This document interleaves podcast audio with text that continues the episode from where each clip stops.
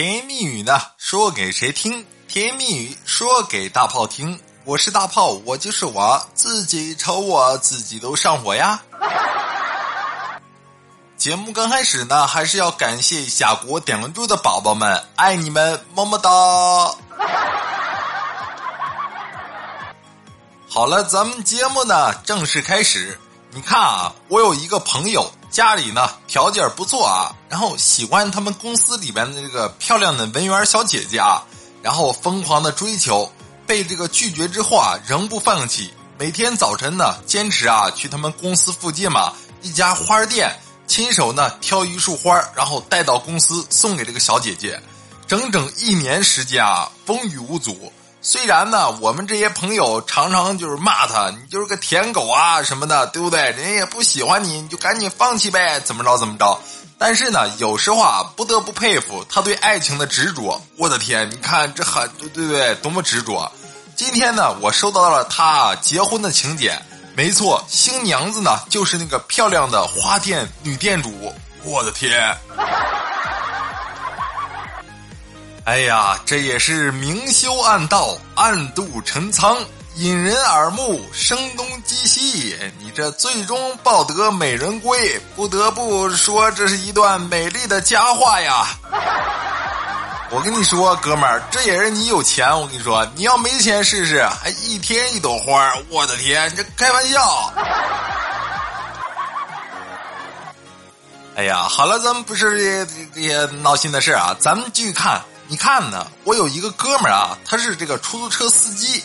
然后呢，那天啊，在火车站嘛，拉了一个乘客。然后呢，见这个乘客嘛，老实巴交的样子啊，你说呢，又是个外地人，就想宰他一下。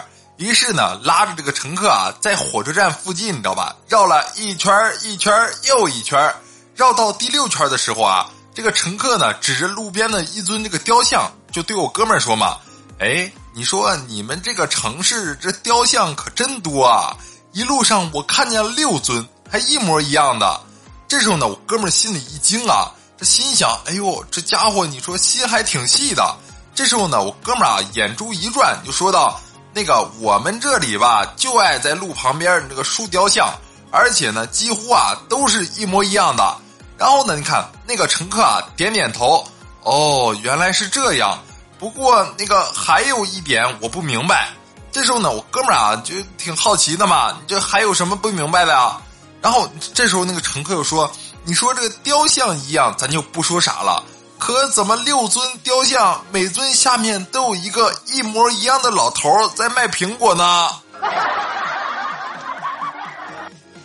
哎，你这小伙子，这你就不懂了，对不对？我们这个地方，我跟你说，盛产苹果。你记得到时候就是说从我们这儿走的时候，一定要带一些苹果，因为我们苹果就是我们的特产。我跟你讲。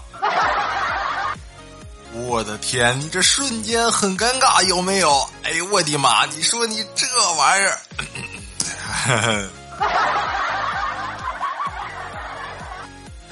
哎呀，好了，咱们继续看啊。你看呢？据说我这哥们儿，他呢的谈了一个女朋友啊，半年了，一直呢没有什么新的进展。今天呢，他去接女朋友去吃饭啊，临走前呢，把一天的安排呀，跟未来的这个丈母娘啊汇报了一下。最后说了一句：“阿姨，你放心吧，五点之前啊，绝对把他给送回来。”这时候你看，他未来丈母娘悠悠的来了一句：“那你忙活一天是为了个啥呀？” 阿姨，阿姨，你这样说可不对，我跟你说，你这白天同样可以啊，为什么非要等晚上呢？我就闹不懂。你说呢？我这哥们儿啊，跟他媳妇儿嘛，两个人啊，因为女朋友也是两个人订婚了啊，预计呢打算就是说今年后半年结婚。然后呢，前几天不是跨年嘛，然后我哥们儿就是给他女朋友神秘兮兮的说啊，那个媳妇儿，我给你买了一个这个跨年礼物啊，礼物已经买好了，很贵的，几千块钱花了我。这时候呢，我这嫂我这嫂子嘛，就疑惑的就想，哎呀，这个榆木疙瘩终于开窍了。你说买的是项链还是耳环，或者是手链然后呢，这这这两这个，然后收到礼物之后啊，看着面前的洗碗机，你知道吧？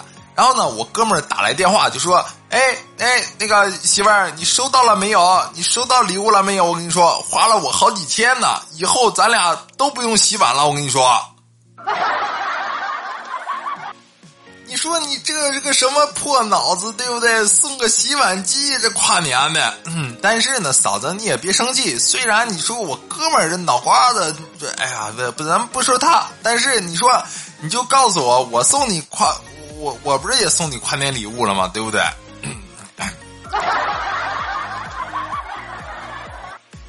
跟大家说一个，我今天啊遇见一个好玩事儿。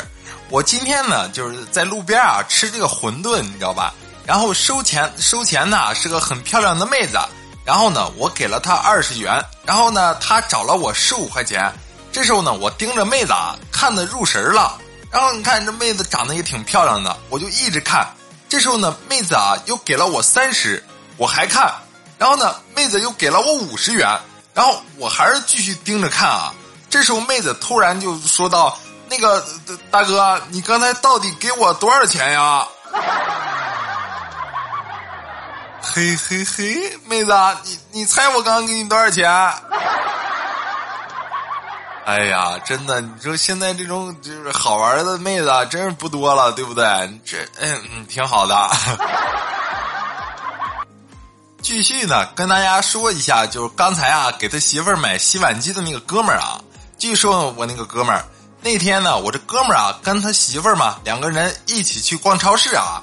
这时候呢，我哥们儿一直盯着一个美女看，你知道吧？这时候我嫂子就问他：“那个咋的？你认识啊？”这时候我哥们儿啊点点头说：“嗯嗯，我同学。”这时候呢，我嫂子啊上去就是一个巴掌，你知道吧？你给我编，继续给我编。从小学一年级到毕业，咱俩都是一个班的。你说你哪个同学啊？我咋不认识？哎，媳妇儿，我当我当时考驾照的时候，我我同学不行吗？嗯嗯。哎呀，通过这个事情，咱们大家就值得沉思，对不对？你这太熟的人，你不不太好下手。我跟你说，你俩要是在一块儿了，你说真的从小到大，又到大学毕业，你说一点秘密也没有，一天过得，哎呀，老刺激了。我跟你说。你看呢，我这哥们儿啊，这两天呢给我说了一个，就是说比较伤感的事情。他们小区楼下的这个李爷爷啊去世了，你知道吧？享年呢八十岁。然后呢，你看和这个李爷爷一起长大的就是我哥们儿的爷爷啊，在家里就骂，你知道吧？看吧，不听我话，你就死了吧！我就说蛇有毒，不能吃。他不信，还是吃了。你看毒死了吧？这时候，看我哥们儿的大惊，你知道吧？哎呦，这他什么时候吃的呀，爷爷？这时候你看，爷愤怒的说道：“你，就我们十二岁那年。”哎呀，你说呢？此处我也不用笑声了啊！你看这个挺挺难受的一个事情，对不对？然后呢，还是要跟大家说一下，你说老人嘛，对不对？年纪越来越大之后，还是希望能多陪陪家里的老人啊，然后不不要错过呀，或者一些什么事情。好了，嗯咱们不是讨厌的事啊，咱们继续看。跟大家呢说一个我另外一个哥们儿啊，我这个哥们儿呢，他结婚也是四四五年了，然后儿子呢也是现在两岁了。当时呢，他们结婚啊，前两年啊，他媳妇儿就是说肚子怎么着也没动静，你知道吧？然后家里边也挺着急的。有一天早晨呢，他起床啊，你看发现他媳妇儿频频的呕吐。这时候呢，我这哥们儿吧，疑惑的就是望着他媳妇儿。这时候呢，他老婆啊，喜泪纵横，你知道吧？坚定的对我哥们儿点了点头。这时候呢，我这哥们儿啊，欣喜若狂，立即呢拨通了他父亲的电话。那个爸呀，恭喜你，你要当爹了！哎，不，不，不是你，你要当爷爷了！我的天，这老尴尬了，我跟你说。你说你这就你这脑瓜子也不知道随谁，我的天，你说一天在想些什么？你看呢，他有了儿子之后嘛，我这嫂子啊，为了给他儿子理理发方便啊，你看呢，我这嫂子专门啊花了三百多块钱买了一个那个电推子，你知道吧？然后呢，用了两年多，然后你看这，然后我嫂子说啊，你说咱们儿子现在也大了，开始讲究了，也不能随便理了。这以后咱们每次理发都得带儿子去这个理发店啊，这样人剪的帅帅气气的，对不对？但是呢，我这嫂子啊，理发理上瘾了，一段时间不理发呢，手痒痒。从此呢，我这哥们儿啊，就再也没去过理发店。然后呢，他你看我嫂子每次都给给我哥们儿啊理他最擅长的发型——光头。哎，哥们儿，光头好，我跟你说，光头光头，下雨不愁，别人有伞，我有光头啊。强哥，别再玩了，该砍树了。哎呀，好了，今天节目呢到这里就要结束了吧？甜言蜜语说给谁听？甜言蜜语说给大炮听。我是大炮，我就是我自己，瞅我自己都上火。喜欢呢，收听更多好听好玩的段子，请您呢给大炮点点关注，点我点我点我。咱们下期节目见吧，拜拜喽！音懂，明天见。